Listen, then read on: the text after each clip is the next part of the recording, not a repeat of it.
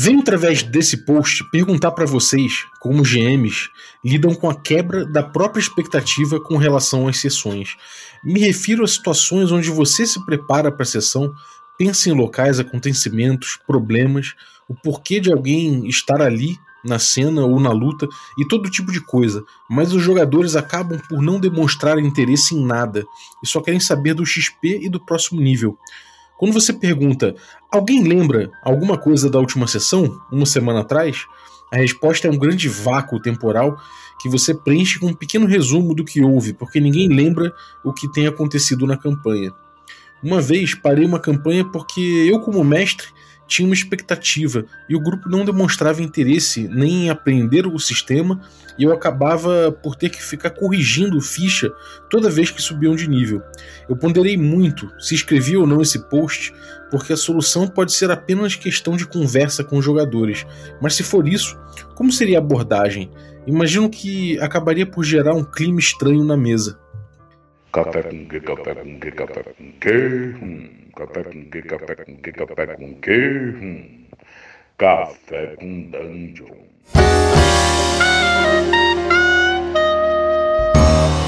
Bom dia, amigos do Regra da Casa. Estamos aqui para mais um Café com Dungeon na sua manhã com muito RPG. Meu nome é Rafael Balbi e hoje eu estou bebendo aqui o meu café enquanto dou um scroll aqui na Academia do RPG, comunidade lá no Facebook, vou devotada a debate sobre RPG e, enfim, muitas perguntas, muitas questões legais e sendo debatidas de um jeito interessante. E essa que eu trouxe no, na introdução é uma delas. Me permita, eh, não, não citei o nome do, do autor, é, da próxima vez a gente vai tentar contactar com um pouco de antecedência para ver se a pessoa permite, mas achei melhor por não citar. Bom, para abordar isso, né, a gente está aqui com o Tomate, mas antes de chamar, chamar o Tomate, que é, do, que é o, o organizador da academia do RPG, vou lembrar que você pode tomar um café que nem o meu na sua manhã com muito RPG aí, para tomar esse café da ovelha negra delicioso, delicioso, sem impurezas da indústria, gostosinho, cheio de sabores edificantes ali, que quando você perceber você vai estar tá até largando o açúcar de lado, porque até docinho ele é. Então, cara, você vai lá no site ovelhanegracafés.com.br e utiliza o cupom Dungeon Crawl. Não sai caro, acredite, não sai caro. E é um café pô, artesanal, especial, gostoso demais para, enfim, qualidade de vida, cara, qualidade de vida. É, se você quiser um cupom especial, aí, cara, você tem que se tornar um assinante do Café com Dungeon que eu te dou esse cupom especial. Melhor ainda. E você pode ir em picpay.me barra café com dungeon e se tornar um assinante a partir de 5 reais. Você ajuda muito, muito mesmo o podcast. Você participa de sorteios dos nossos parceiros, recebe conteúdo extra e participa desse grupo de Telegram muito legal, que tem muita gente boa trocando ideia sobre RPG, socializando, jogando junto, principalmente. Então, então é isso aí. Cola lá no PicPay e dá essa ajuda pra gente. Mas bem-vindo novamente, Tomate. Bom dia, cara. Opa, e aí, Balbi? Eu estou aqui hoje com um café. Meu café é simples para evitar frustrações, mas delicioso. Maravilha. Não tanto quanto Ovelha Negra, mas dá, dá, dá pro gasto. Eu tenho, que, eu tenho que fazer um upgrade no meu café aqui, tá ficando complicado. Boa, cara. É, então, frustrações, né? O tema é lidando com frustrações, que é um, um dos tópicos que apareceu lá na Academia do RPG, e a gente vai fazer recorrentemente aqui um, uma, uns episódios, né, com os temas que aparecem legais lá na, na Academia do RPG para debater e eventualmente até citar uma, uma resposta ou outra, alguma coisa ou outra. Então vamos lá, cara, vamos abordar esse que a gente que eu li agora no início, né? E pelo que eu entendi, o cara, o cara tá ele tá frustrado com o mestre, né? Eu, eu, quando eu vi o tópico, eu achei que fosse uma coisa relativa à frustração dos jogadores, mas parece que o mestre tá frustra frustrado pela falta de engajamento dos jogadores, né? E eu acho que nunca teve um narrador que nunca ficou frustrado com o grupo, sabe? Pelo menos com um grupo. Uhum. É, acho que é inevitável. Eu acredito que a primeira parte que leva à frustração de qualquer grupo é que muitas vezes narradores não conhecem muita gente. Você conhece o seu grupo. É, uhum. Para cada jogador como nós, que narramos para vários grupos e temos conteúdo online e tudo mais, existe 10, 15 que jogam com o mesmo grupo, que são os amigos pessoais deles, certo? Desde sempre, né? Desde sempre. Aquele grupo de sempre, do porão. E esse grupo do porão muitas vezes não tem as mesmas ideias. Então o narrador pode estar com ideias interessantes e ousadas e o grupo quer só matar orc. e a pessoa fica frustrada com isso. Acho que essa é meio que a base. E o principal problema é, que eu acho dessa base é que as pessoas assumem que você tirar alguém na mesa de RPG é um ato hostil. É tipo você terminar a amizade. Uhum. Sabe? Como na verdade é um ato prático. Como você não convidar o seu amigo vegetariano para churrasco. Você sabe, sabe que ele não vai curtir, você não chama ele. É, isso é uma, uma atitude que é aquela parada, né? Muitas vezes você vai trocar ideia com seu amigo do churrasco, sabendo que ele é vegetariano, e ele vai falar, ah, beleza, leva uns legumes. Mas por outras vezes não tem, né? Não, não tem. É, justamente você não tem um, um canal de diálogo, né? Isso é uma parada que aparentemente também ele não está sabendo fazer, que é uma segunda parte que ele traz. Mas eu queria dar um passo atrás, inclusive, que é falar da própria expectativa que ele está criando, né, cara? Me parece que ele, ele tá aqui querendo é, criar uma. Ele tá criando um grupo que se engaje muito, inclusive que se aprofunde um pouco no jogo, né? E, e isso é uma coisa que eu vejo acontecer bastante, cara, que é o mestre ser o cara que normalmente acontece, né? O cara que se engaja no jogo, lê o jogo, que busca saber mais, que estuda o negócio, que ouve podcast, que lê nos blogs e não sei o quê. E esse cara acaba desenvolvendo um interesse maior muitas vezes que o, que o resto do grupo, né? E, e, como você falou, o cara do porão, cara, o grupo às vezes não tá é, se aprofundando no mesmo nível que ele. Então acontece uma disparidade, né, cara? Ele é um cara hardcore, mas o grupo não tá acompanhando. Então, às vezes, o problema não é nem chamar um, no, uma pessoa ou outra, né? Às vezes é porque o grupo realmente não tá engajado no mesmo nível que ele, né? É, isso eu acho que, assim, bom, eu nunca fui um, só um jogador, eu sempre narrei, né? Mas eu acompanhando a situação, eu vejo muito isso. O narrador, ele conversa com os narradores, ele busca, ele vai querer ir atrás, ele quer evoluir o jogo, né? Uhum. E muitas vezes o jogador, quando ele busca de um modo de evoluir o jogo, ele talvez busca evolução mecânica, sabe? Uhum. Famosa discussão de build, otimização, tudo mais. É muito raro você ver um jogador que tá querendo ver textos para melhorar a atuação. Isso uhum. tem, mas é raro. É mais comum você ver pessoas que querem evoluir mecanicamente. Enquanto o narrador, é mais comum você ver narradores buscando métodos de narrar, estrutura narrativa e coisas de storytelling do que, digamos, aprender a combar os trolls. Uhum. E aí, tem... Isso é, tem uma coisa até que ele fala que ele mesmo está atualizando a ficha dos jogadores porque eles não fazem isso, né? Então me parece até que. Sabe aquela coisa que a gente fica pensando, ah, cada jogador tá atrás de uma coisa? Tem uma coisa, aquele, aquela tendência que eu nem, nem compactuo tanto, né? Não acho que é tão, tão, tão verdade. Daquela coisa de falar, ah, tem o mestre que é o, tem um jogador que é o combeiro, tem um jogador que é o explorador, o jogador que é ator. Acho que não existe muito esse, essa, essa taxonomia, ela não é tão exata, todo mundo tem, um, tem bastante dessas, dessas coisas todas, mas me parece que, assim, é, é muito possível que os jogadores estejam indo muito mais pelo social, por se juntar, estejam indo às vezes não nem por bonecagem, nem por tática, nem por história. Eles estão indo para se juntar, para viver aquele, para experimentar aquele gostinho, né, do D&D ali, daquela, daquela interação. Muita gente tem gente que joga pela experiência do jogo, tipo, pela o que o RPG pode prover, o que ninguém mais realmente pode. E tem gente que joga porque vai ter seus amigos sentados numa mesa por três horas e meia. Sabe? Tipo, você, é, é o seu tempo com os amigos. É. E, e, acho que não, nenhum, dos dois, nenhum dos dois é errado. Só que você tem que tomar cuidado para que seu grupo tenha pessoas que queiram o mesmo que você. É. Porque se só você quer sério e todo mundo que é casual, você tá estragando o casual, né?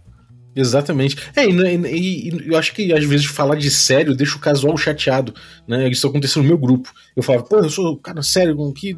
E a galera, não, mas eu, pô, eu não tô conseguindo ter o mesmo comprometimento. E, e ficava chateado de, de, deles não parecerem sérios, né? Ou de eu não parecer sério na vida, né? Porque eles estavam cheios de compromisso, de filho, de, de trabalho, e eu dava preferência pro RPG em relação a muitos, muitas coisas, né? Então parecia que eu não era sério na vida. E na verdade, cara, eu acho que é, eu acho que é uma coisa que, você, que, a gente já pintou aqui, né? É uma, é uma questão de discrepância entre o seu grupo e, e, e você né, em, em termos de, de, entrega, né? E, pô, aí uma coisa que eu acho que a gente poderia falar pra esse cara, né? É que, meu irmão, você vai ter que achar gente que mergulha que nem você, né? Exato. Você vai ter que. É, tipo, talvez aquele grupo ali possa ser um grupo que você encontra uma vez por mês e ele vai continuar feliz. Você vai ter história é, quer dizer, o grupo vai ter é, vai ter expectativas ali que, que vai estar tá empolgado para a sessão mensal, né? Que tá bom para os casuais, mas para você que é hardcore, você tá afim de jogar toda semana, você encontra um time que tá afim de jogar toda semana, uma galera que tá afim de mergulhar que nem você, né, cara? É, é exatamente isso, e tem que voltar um pouquinho o que eu disse, tipo, não é errado você não jogar RPG com os seus amigos. Sabe, se o cara não quer jogar no seu modo, fala com ele. Jogue em outro grupo sem ele. É possível. Do mesmo modo que se seu amigo não curte futebol e ele não vai na sua pelada, na pelada com você, ele ainda é seu amigo. Uhum. As pessoas têm que pôr isso em mente, que tem. Eh, eu ajudo muitos narradores e vem esse problema constantemente, que é como eu faço para meus jogadores jogarem como eu. Não tem como. Você pode conversar. Se a pessoa não quiser mudar, ela não vai mudar. Uhum. Então você pode só definir o limite. Falar, ó, eu jogarei um grupo com outras pessoas. Você não. Eh, a gente pode ainda se ver, pode ser amigo, posso jogar com você em outra mesa, mas esse aqui é para pessoas que querem isso. E ela vai entender. Sim. Ele falou no final, né, que ele ponderou muito se ele escrevia esse post ou não, e ele não sabe exatamente como abordar os jogadores para conversar. Como é que você faz esse tipo de coisa, cara?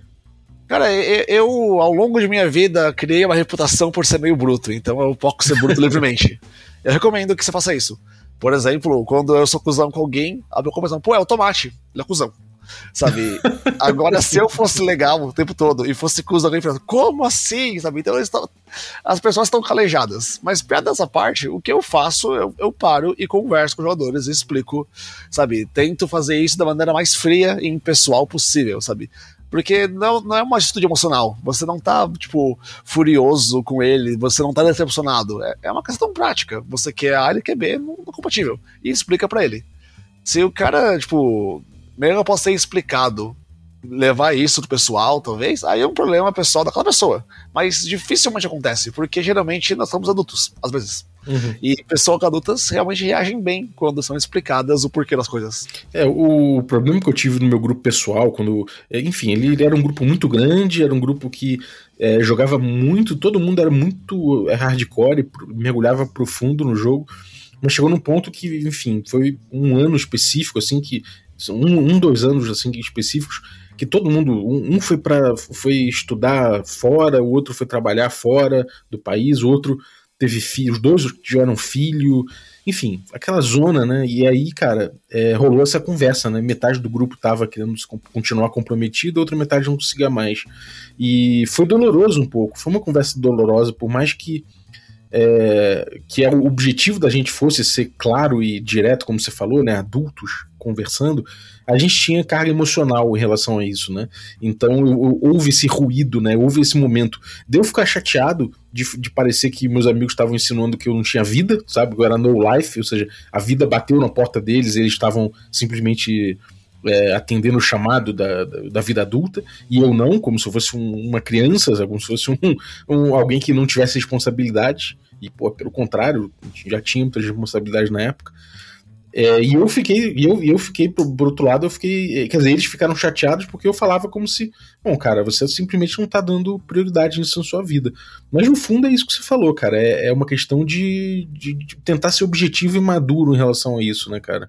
Deixa eu só ser extra polêmico aqui, que você falou esse ponto que já passei inúmeras vezes, que é o clássico das pessoas que não, não querem algo mais complicado no RPG. Muitas vezes elas falam esse de, ah, eu não tenho tempo, e sabe? E acusam vocês de tempo demais.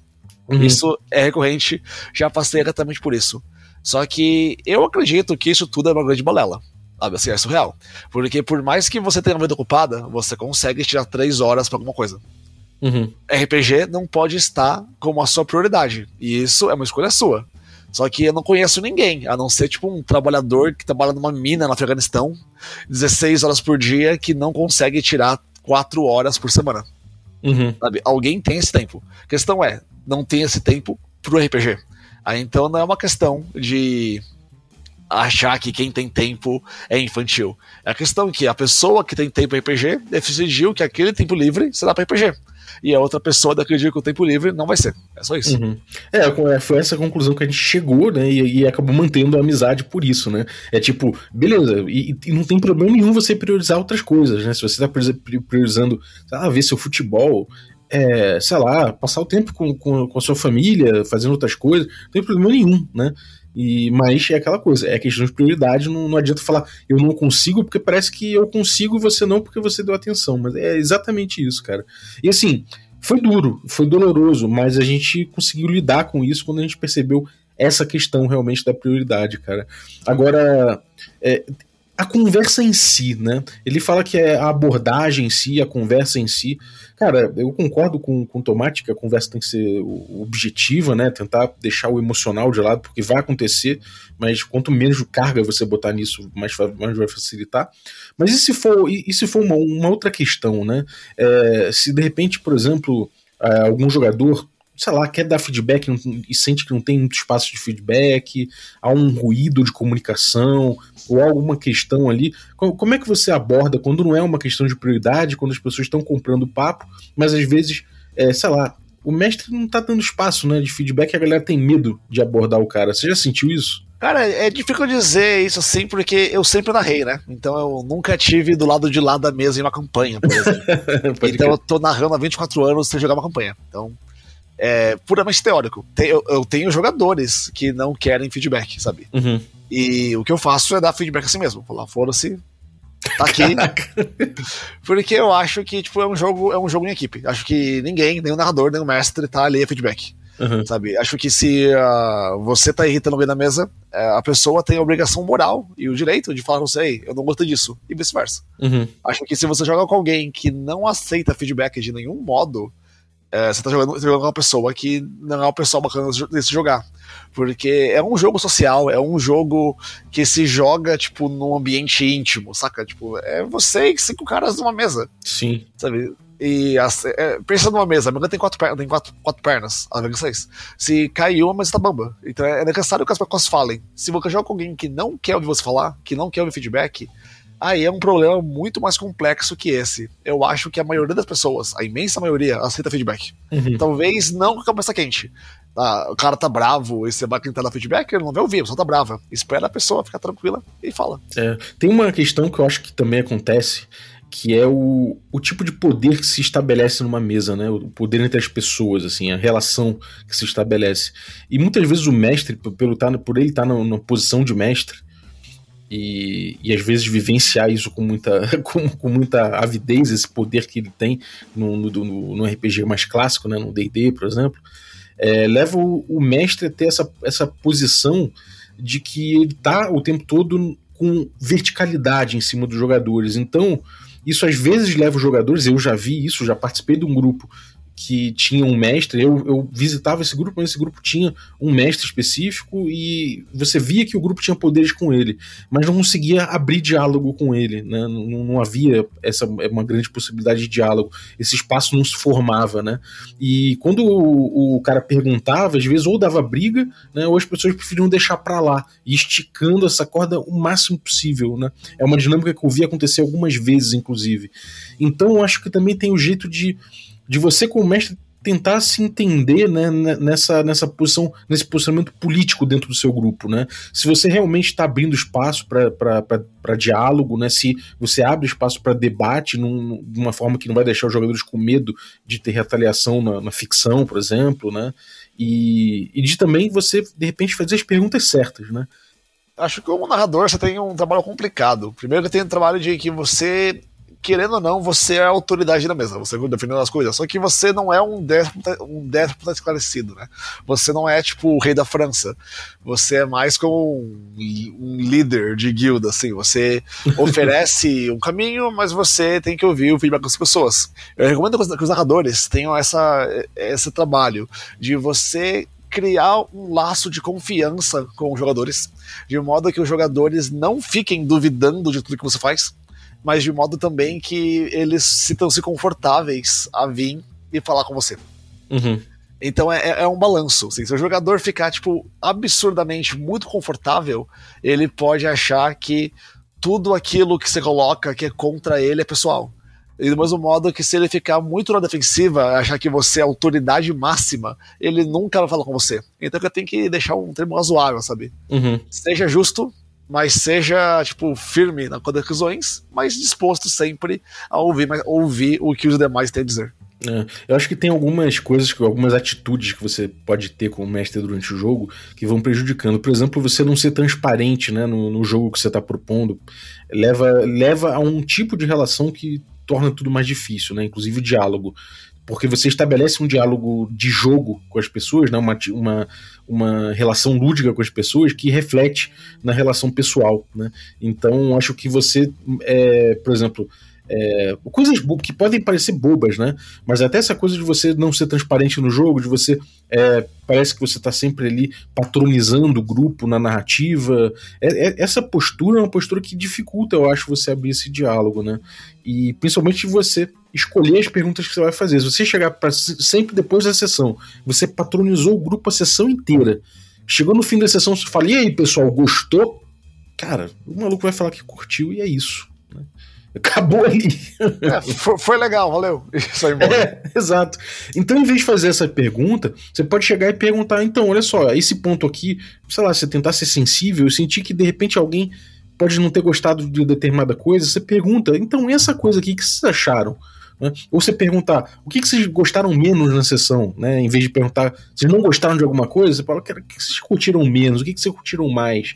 Você abrir o diálogo, e eu acho que a praxis, né? O, o, o hábito de se discutir o jogo, não necessariamente para qualificar ou para, sabe, não é uma avaliação que você está pedindo. Você está abrindo diálogo, é só isso. E às vezes você começar a falar de coisas bobas e, e ir puxando aos poucos esses fios que podem levar você a ter uma compreensão melhor do que, que eles estão pensando sobre o jogo, né, cara? E uma coisa que você pode fazer, que eu faço nas minhas mesas pagas, porque meus jogos com meus amigos, eles são meus amigos, eles falam comigo livremente, me xingam, etc, xingo eles, aquela amizade bacana, sabe? Agora, quando é mesa paga, são pessoas que ah, não se conhecem entre si e não me conhecem muito bem. E eu tava com um problema sério de conseguir feedback, então essa dica pode ser útil para alguém. Uh, eu fiz uma, uma, uma um, chama aquele negócio, um form no Google, né? Um, uhum como é, como é que é em português mesmo? Google Forms? É, planilha? Não, planilha não, é o, esse é o... É o de perguntas lá, o formulário. For, é, é, enquetes, acho que é, é tipo isso. Ah. E eu criei então um formulário do Google que era tipo, existe algo na, no, no jogo que você quer que melhore? Aí depois vem a pergunta: existe algo que você gostou? Aí depois a terceira: tem alguém na mesa que tá te incomodando? E aí a última, algo para dizer? E eu mandava isso para as pessoas a cada, tipo, a, a cada um mês, basicamente. Uhum. Até, até que elas ficaram, tipo, companheiras o bastante que elas se sentiam mais confortáveis em me passar informações, sabe, verbalmente. E esse negócio foi muito útil, porque aquele negócio pode ser anônimo. Uhum. Sabe, não precisa por nada, tipo, e a pessoa tá feliz em escrever ali o que ela quer. Então, muitas vezes algo incomoda ela, mas ela não quer que você saiba, e esse escudo da anonimidade dá pra pessoa um pouco de liberdade. Ou às vezes tem alguém na mesa que tá incomodando ela, mas ela não quer falar, porque pode pensar, o narrador vai falar para ela que eu não gostei, aí o cara vai ficar comigo. Não, esse negócio salvou muitas mesas e eu recomendo. Uhum. É, às vezes também tem isso, né? O, o mestre que joga com favoritos, né? Às vezes tem um, o jogador favorito dele, que é o melhor amigo dele, e as outras pessoas meio que são satélites, né? Nossa, eu, eu tenho uma, uma anedota terrível sobre isso. Manda. Então, eu tava jogando D&D 3,5 há 15 anos atrás, né? E acontece que o narrador e esse cara estavam no prelúdio de um caso, mas ninguém sabia o certo, né? E, porra, eu, eu era um paladino e o cara era um mago. E aconteceu que meu paladino perdeu os poderes. E a campanha inteira era sobre como o mago era incrível, né? O mago era foda demais. o mago com carisma 7 era um deus, assim. Todas as mulheres queriam aquele mago. Mais tarde eu percebi que era o narrador flertando com o jogador utilizando NPCs. Elaborado. é, só que meu, meu paladino com carisma 26 era um pária, né? Ninguém gostava dele. Então, beleza. Eventualmente eu perdi os poderes e nós fomos em uma jornada de redenção, né? Que envolvia matar um clérigo de Bane sem os poderes. A gente chega lá nas ruínas e eu falo pra ele, você e eu! A gente sai na porrada e eu mato um clérigo nível 19 na porrada, assim foi que é. Aí eu pensei, né, porra, cumpri a missão, né? Tipo, vai ter uma narração legal sobre o meu feito, porque é, esse foi meu arco. E aí o narrador fala: enquanto o Telvor mata o clérigo, que lá, Elair, Elair é o mago, você nota que as runas dessa caverna tem um símbolo. Aí o cara, ah, rola arcana, rola arcana, e fica tipo 35 minutos descrevendo pro mago que ele controla ali, sabe? E o mago lançando. E, e, o mago lançando magia na parede, Legend Lore, a porra toda, né? Tipo, anotando um negócio, né? Aí, aí ele falou: e depois que Eloir faz isso, vocês vão embora. Eu falei: peraí, e eu? Ele, ah, ah, é. Uh, você escuta uma voz, muito bem, mortal. E seus poderes voltam. e eu, caralho. Então, é, isso foi dureza. É, é foda, porque às vezes quando rola isso também, as pessoas não conseguem dialogar muito a respeito disso, porque vai influenciar a relação que, o, que uma relação que se estabeleceu entre o, um mestre e a outra pessoa. Então, todo esse tipo de coisa, cara, é, para você que, que mandou essa, essa pergunta na academia do RPG, são questões que você pode tentar contornar, né, no, nesse diálogo, né, sempre puxando em fios, assim, ou que seja por um formulário. Eu não sei se esse tipo de coisa apareceria em formulário, eu não tenho experiência com isso, mas é importante que você vá estabelecendo essa relação, né? Que você vai, vai estabelecendo essa cultura de de troca, de conversa. E olhar para a tua atuação enquanto mestre para ver se não está reforçando um distanciamento pessoal, né? Agora, fora isso, cara, fora essas questões todas aí, existe uma outra possibilidade, né? Que, que ele coloca aqui, que é dele estar tá construindo as coisas na cabeça dele. Né? Ele está construindo uma cena, ele está construindo um problema, ele está pensando em vários acontecimentos, mas ele não consegue engatilhar aquilo na mesa. Sabe? Os jogadores passam pela mesa, mas eles não conseguem engajar exatamente. Às vezes falta só aquele gatilho ser apertado, né? E, e isso já senti várias vezes, né? Eu, quantas vezes eu cheguei, fiz uma prep ali, e os jogadores não morderam determinadas iscas, ou não, não fizeram determinada coisa. Num sandbox, eles resolveram tomar um caminho que não era o que eu tinha pensado, né? Que eu tinha me preparado. E, pô, tudo bem, sacou? Mas tem, às vezes isso leva você a, frustra a se frustrar como mestre, porque parece que eles não estão jogando o seu jogo, né, cara? Eu acho que isso é o problema que muitos narradores sofrem mas eu consegui contornar esse poder, esse poder, esse problema, utilizando algo simples. Você não planeja tramas, você planeja locais e você reage ao resto. Uhum.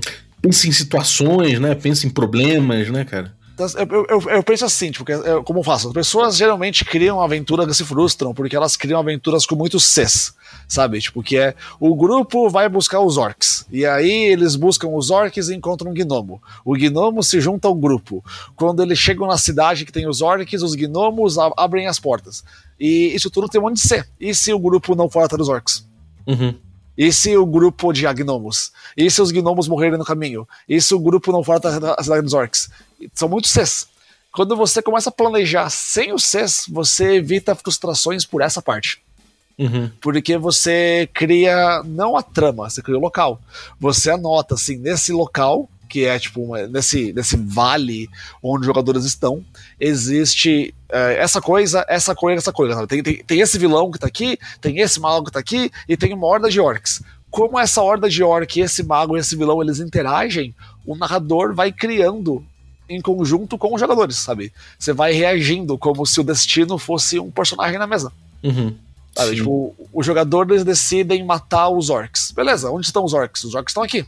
E o grupo mata os orcs. Aí você pensa, o que, que o mago vai fazer ao saber que os orcs estão mortos? O que, que o vilão vai fazer? Então você vai a, ah, reagindo à escolha dos jogadores. Esse é um modo de você preparar o jogo com liberdade para que os jogadores guiem a história e você nunca fique frustrado porque você perdeu, sabe, alguma ideia que você que tinha anotado. Uhum. É, é a preparação inteligente, né, cara? Exato. Mas é. eu acho que tem um outro lado, que é o lado mais sombrio disso tudo. que é a parte que às vezes o narrador faz isso. Às vezes quem não faz é o jogador. Uhum. Porque, assim, não querendo, é claro, culpar os jogadores e nada, existem muitos jogadores hoje que jogam um jogo de maneira muito passiva, porque o jogo para eles se tornou muito passivo. Sabe? O jogo é uma série de combates ligadas por segmentos sociais. Uhum. Então não importa muito o que, que, você faz, o que, você diz, qual a sua escolha. A primeira cena vai ser no barco, a segunda cena vai ser na taverna. Não importa o quê.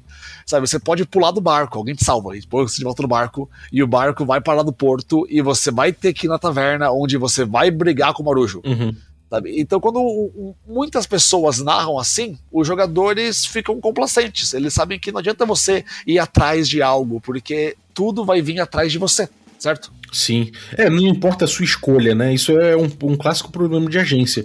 É, as pessoas às vezes acham, acham que agência é só a liberdade. Né? E não é só isso. Né? A agência do jogador é uma, coisa, é uma coisa que tem dois lados. Uma é a liberdade do jogador agir dentro da, do, do, que se espera naquela verossimilhança e na relação lúdica proposta. Mas existe um outro lado, que é o impacto. Né? O que o jogador faz, ele tem que impactar no jogo que está jogando, né? Porque se não, se não fizer diferença o que o cara faz, o, o, o, próximo passo vai ser sempre aquele ponto que você planejou. Ele perdeu a agência, ele não teve agência. E isso esvazia o jogo de significado, né? E, e, esse, é, e esse é o problema principal.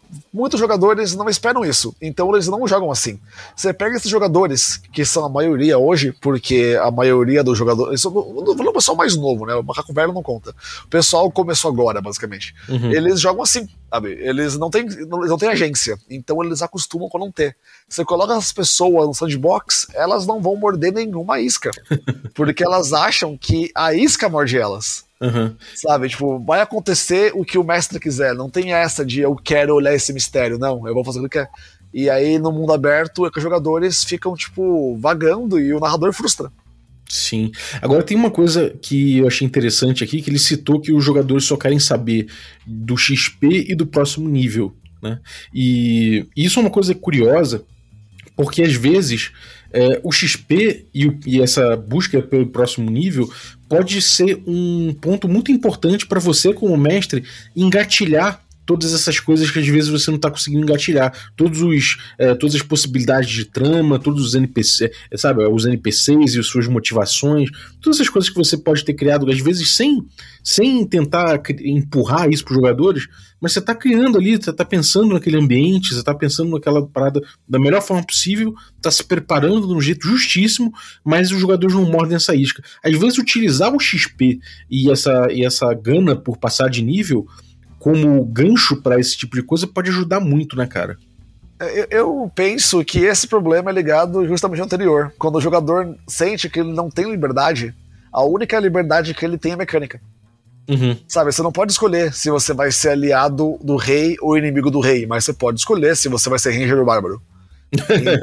então a pessoa ela se volta pra mecânica. Acho que acho que esse é um dos principais pontos porque as pessoas ficam tão obcecadas por mecânica. Uhum. E eu acredito que você pode, que agora é mais difícil, mas uma coisa que eu gostava de D&D, coisas antigas, é como a evolução do personagem é ligada ao mundo.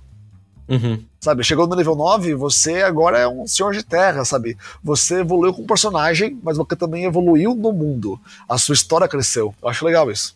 Sim, hoje, é, são os, os, ciclos, né? São os, os tiers de jogo do, do, DD, do clássico, que é o aventureiro, o conquistador e o rei, né? E, e eu acho que isso é muito curioso, porque.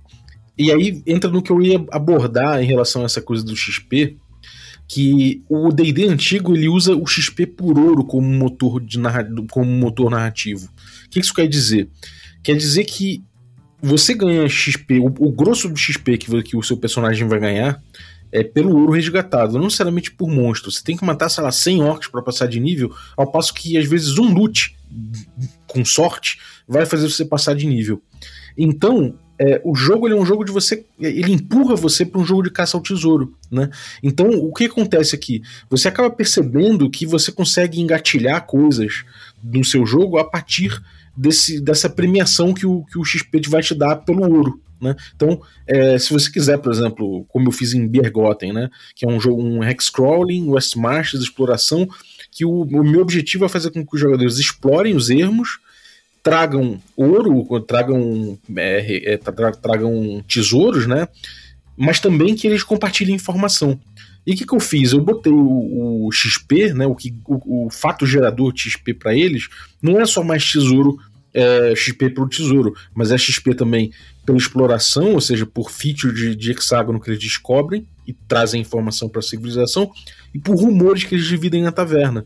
E só isso já impulsionou o jogo para outro lado, tracionou o jogo para muitas outras coisas. Né? Então, às vezes, assim, toda essa, essa preparação que você fez, que pode ser boa, Pode não ser uma preparação que, que, que fique buscando hipóteses ou que fique é, talhando o que, que vai ser. Mesmo que você tenha uma preparação boa, pode ser que ela, que ela, que ela falte um gatilho, né? Os jogadores estão querendo matar monstro, porque isso dá XP, e você está querendo outro tipo de desenvolvimento narrativo. Então essa dissonância ela existe, ela pode ser um, um, um problema de sistema. Né? Às vezes você mudar esse ponto, né? essa cenoura na ponta da varinha de pescar pode mudar tudo, sacou? Não, faz, faz bem sentido, né? Você, e também aquele negócio, né? você dá o XP de acordo com a proposta. As pessoas acham, tipo, talvez hoje, quando não pensam muito a respeito, que XP é um prêmio pro combate, né? Mas não, XP é um, é um motivador. Se você quer uma campanha, digamos, na, na corte, você vai dar XP pra outra coisa. Uhum sabe? Senão vai ter todos todo esses manipuladores da corte descendo a porrada em ogros o dia inteiro, sabe? Pra ficar melhor, sabe? eu é muito bom em intriga, ele é uma troll, sabe? Tipo, é estranho. O narrador tem que levar isso, tipo, não, as pessoas ficam muito presas ao sistema às vezes. E é a função do narrador, às vezes, mudar o sistema. Desde, é claro, que ele explique para os demais o que ele está mudando. Uhum. É, aquele negócio, o narrador tem que saber explicar de maneira clara para os jogadores qual a proposta do jogo. Sim. Se ele consegue fazer isso, sabe, claramente, e focar todas as suas aventuras seguindo a proposta, os jogadores geralmente acompanham. Uhum. É, problema, é verdade. O problema é quando você fala, ah, a proposta do jogo é manipulação nas cortes. E aí você fica frustrado porque os caras não quiseram ah, matar os bandidos que estão na estrada. Claro que não, eles são membros da corte, eles não fazem isso. Sim, é, é, isso, né? Às vezes você ignora o, o, a força que, esse, que esse motivador tem, né? O XP como motivador. Então, sei lá, o jogo. É, se, se, antigamente o XP era por ouro, depois que mudaram o, o grosso do XP veio ser por criatura, aconteceu isso, né? Murder Hobo, né? O famoso Murder Hobo, ele não é uma figura do, do RPG old school. Ele veio ali na segunda edição do ADD quando, quando realmente. Meu xodó. Hã? Meu xodó. É, então, mas ali apareceu, né? Quer dizer, você tem até regras opcionais de awards individuais, né, para cada jogador. Então, cada personagem ali, cada tipo de personagem vai ter XP ganho por coisas que sua classe faria, que você que ajuda você a mexer nisso. Mas o default é que você vai ganhar muito XP por mata monstro. E, e isso leva né, os, jogadores a buscarem XP pelo monstro e leva o jogo a ser um jogo de, de combate, basicamente, né? De você tentar derrotar os inimigos, não necessariamente é, derrotar matando, mas, mas superar aquele combate, aquele, aqueles objetivos ali por combate, provavelmente. Então é o tal do Murder Robo. Então você ignorar que esse tipo de coisa informa muito o seu jogo, né? É, vai levar você, às vezes, a ter muitas coisas que você desenvolveu na sua cabeça, situações interessantes, coisas que podem é, é, chamar a atenção do grupo para plots interessantes, mas que eles vão buscar simplesmente matar matar trolls né, na, na, nos ermos, porque é o que, é o que dá XP para eles. E já que estamos falando de XP, é só fazer um comentário que eu sempre faço quando alguém fala de XP comigo, que é uma frase que supostamente Tracy Hickman disse, que é a sede por evoluir é o que mata campanhas. Toda vez que você tem um level up, você está um passo mais perto do fim da campanha. Verdade. Então, se as pessoas querem evoluir sempre, a campanha acaba. Não existe campanha longa sem evolução gradual. Sabe? Uhum. Não tem aquele negócio de aquela campanha longa e evoluir sempre. Não. Não existe, sabe? Vai acabar. É, existem, existem anedotas aí, né? Existem, tipo, aquele caso do, do dos D&Ds antigos lá, que numa Dragon Magazine alguém mandou uma, uma, uma, carta na época falando que na campanha dele os personagens estavam em nível, nível 135. Imagina calcular o, calcular o taco de alguém 135, cara. Tipo, puta que pariu. Quão quebrado devia ser esse jogo, né? pessoal, um guerreiro que aumenta o bônus de mais um por nível? Cara, o que, que ele devia dar de magia, capacidade, sei lá, como é que você pode ficar maior do que um Wish, cara? O cara basicamente só usa uma magia, desejo. Só usa isso o dia inteiro. Desejo, desejo, desejo. É, um... é. Fascinante. Bizarro, cara. Maneiro. E, bom, sei lá, eu acho que a gente abordou bastante essa, essa pergunta do cara aqui, né? Rendeu. eu só, só fazer aqui um, um adendo final, então, sobre tudo isso. É. Que nós falamos de vários módulos sobre como arrumar, como tentar. Contudo, muitas vezes não é arrumável. Tem jogadores e narradores que não batem. Isso é inevitável, sabe? E quando isso acontecer, o cacete não funciona, cara, ache outras pessoas. O mundo tá cheio de jogadores, uhum. sabe? Na internet tem milhões deles. Ah, então eu digo a você, não tá feliz com o seu grupo, tentou arrumar não conseguiu, abra sua mesa. Sabe, narre para estranhos. Eu já narrei para muita, muita gente. E fiz vários amigos assim, pessoas que eu chamei pro grupo principal, pessoas que eu nunca vi mais, pessoas que eu mantenho contato até hoje, anos depois. Tipo, não fique preso com o grupo. Se você é narrador e sente que as suas ideias não estão fluindo, narre para outros grupos, vale a pena. Uhum. Sim. É, e uma coisa que eu acho que vale a pena, assim, é, é se você sentir que, que tem conserto, que dá para mexer, que essas coisas que a gente falou, de repente alguma delas foi aí no ponto que você acha que, que pode reverter, é, faz isso com tranquilidade, de que a responsabilidade também não é sua, né? Se for você o cara frustrado com o grupo, né, é, você pode ou rever suas expectativas com o grupo, né, e, e pô, afinal de contas, é, sei lá, vocês estão afim de jogar um, um, jogo diferente do que você está jogando, mas você está afim de jogar com eles ainda assim, pô, muda suas expectativas e de repente funciona. Ou, né, é aquela coisa, você tenta corrigir alguma coisa, alguma coisa com eles e ver se funciona. Se não funcionar, é, pula fora, de fato. Não tem o que você ficar, o que você ficar pensando em relação a isso. E uma outra coisa é que muita gente se frustra porque acha que os jogadores estão tão entediados, né? Isso é uma coisa que, que muitas, muitas vezes acontece pela pressão que se coloca no mestre como o cara que vai divertir o grupo. Né?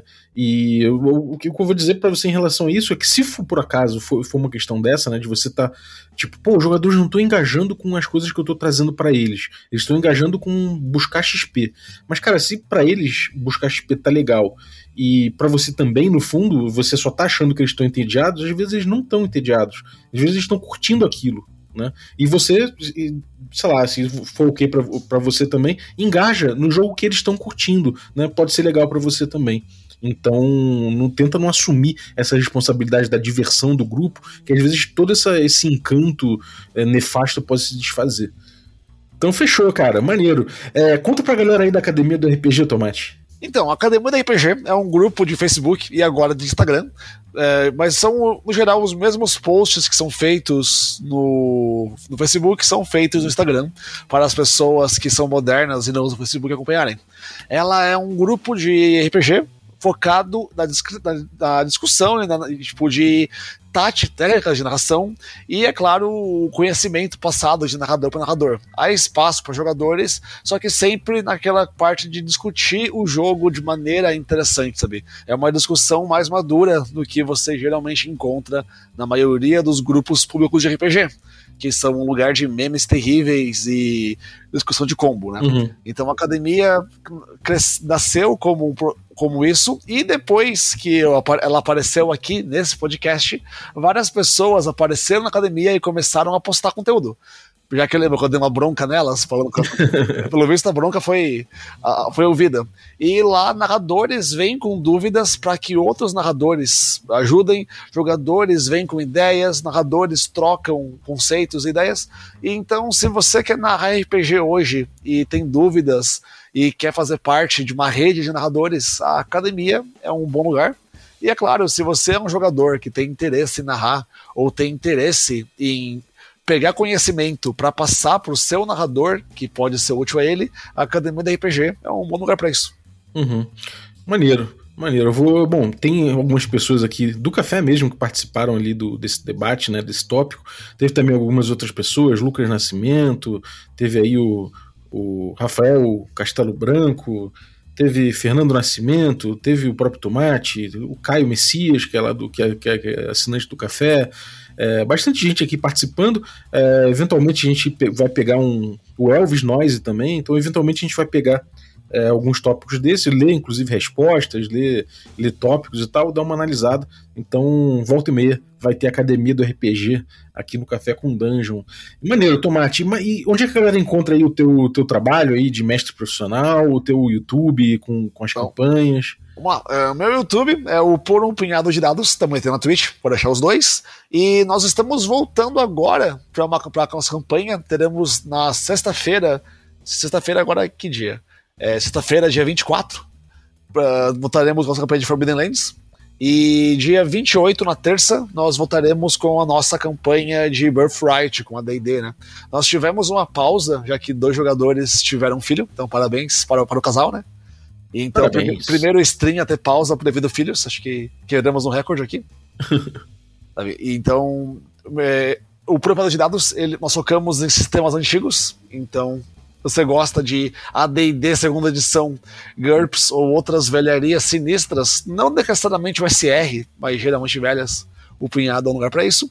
E também tem uma academia de RPG, esse nome, e você pode buscar por isso no, no Telegram, dá para achar por achar, achar, buscar por lá, ou no Facebook. E atualmente eu tô sem mesa no meu sistema de narrador pago. Mas se alguém quiser falar comigo, é só buscar por mim. Eu sempre tô, eu sempre tô em lugares online, na, na academia, em comentários de por aí. E eu posso negociar fazendo um horário por fora, mas atualmente todas elas estão lotadas. Aparentemente, narrar pago é um negócio que funciona, gente. O ruim é que você nunca mais tem vida. Mas a parte boa é que eu nunca tive vida, então tá tranquilo. tá bom. Maravilha, eu vou deixar os links todos aí no descritivo do episódio. E vou agradecer mais uma vez, Tomate. Valeu aí pelo, pela, pelo conteúdo mais uma vez. Opa, tamo junto. Valeu, obrigado. Você também que ficou ouvindo a gente aí até agora. Valeuzaço aí pelo, pela tua audiência. E obrigado também a galera que torna possível essa aventura, os nossos assinantes. Então vou agradecer muito aí os nossos assinantes Café Expresso. Dentre eles aí eu vou agradecer o Evandro Pereira da Silva. Muito obrigado, Evandro. Agradecer também aos nossos assinantes Café com Creme. E aí, dentre eles, eu vou agradecer aí o Leonardo de Andrade Castilho. Muito obrigado, cara, pelo teu apoio. E agradecer também aos nossos assinantes Café Gourmet. Então são eles aí o Erasmo Barros, o Gilvan Gouveia, o Bruno Cobb, a Pati Brito, o Adriel Lucas, o Diego Sextito, o Rafa Cruz, o Abílio Júnior, o Denis Lima, o Marcelo Craven, o Jean Paz, o Franciola Araújo, o Rafael Mingo, o Rafael Garotti, o Caio Messias, o Pedro Cocola, o Tito Lima, o Jarbas Trindade, o Marcos Paulo Ribeiro, o Germano Assis, o Playmo Lance e o Rodrigo de Lima Gonzalez, o Ney da Guilda do Ney. Galera, muitíssimo obrigado pelo apoio de vocês, um abraço e até a próxima.